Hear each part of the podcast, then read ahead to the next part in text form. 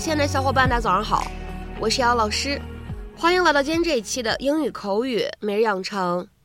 今天这一期节目当中呢，我们来学习一段来自于《绝望的主妇》第二季第三集当中的英文台词。那么首先呢，一起来听一下。Edie's going to accompany me on guitar. She's really good. Edie is going to accompany me on guitar. She's really good. Edie 到时候会用吉他给我伴奏，她挺棒的。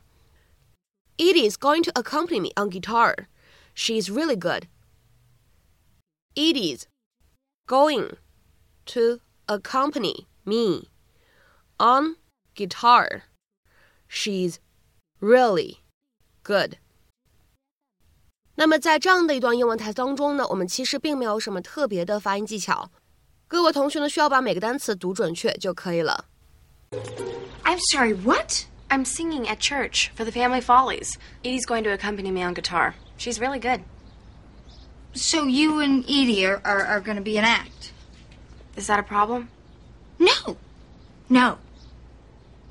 I mean, I, I'm a little surprised that you didn't ask me to accompany you first. On what? You don't play an instrument. I play the piano, you know that. How would I know that? I've never seen you play. Well, I played in high school. So the last time you tickled the ivories was sometime in the late 70s? It was the early 80s. Well, I'm not going to argue with you. You want to do the show with Edie, and I think that's super. 今天的话呢，在节目当中，我们来讲解一下 accompany 它的一个非常有意思的用法。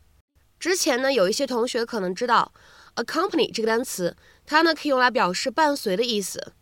a c c o m p a n y accompany 它呢确实可以表示伴随的意思，但是呢，它其实还可以用来表示伴奏的意思，当做动词去使用，或者呢，也可以理解成为伴唱的意思。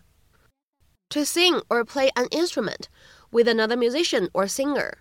那么当做这个意思去理解的时候，我们比较常见的用法是 accompany somebody on the 加一个乐器名词。什么样的意思呢？这个短语表示使用某一种乐器给某个人伴奏。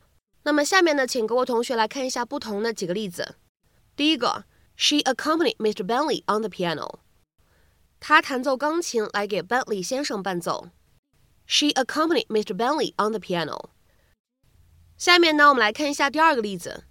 The singer was accompanied on the piano by her sister。那位歌手演唱的时候，由他姐姐弹钢琴来伴奏。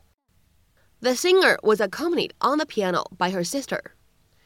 The singer was accompanied on the piano by her sister.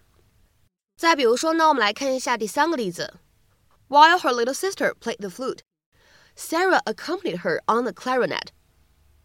Sarah 的小妹妹吹长笛的时候，Sarah 用单簧管为其伴奏。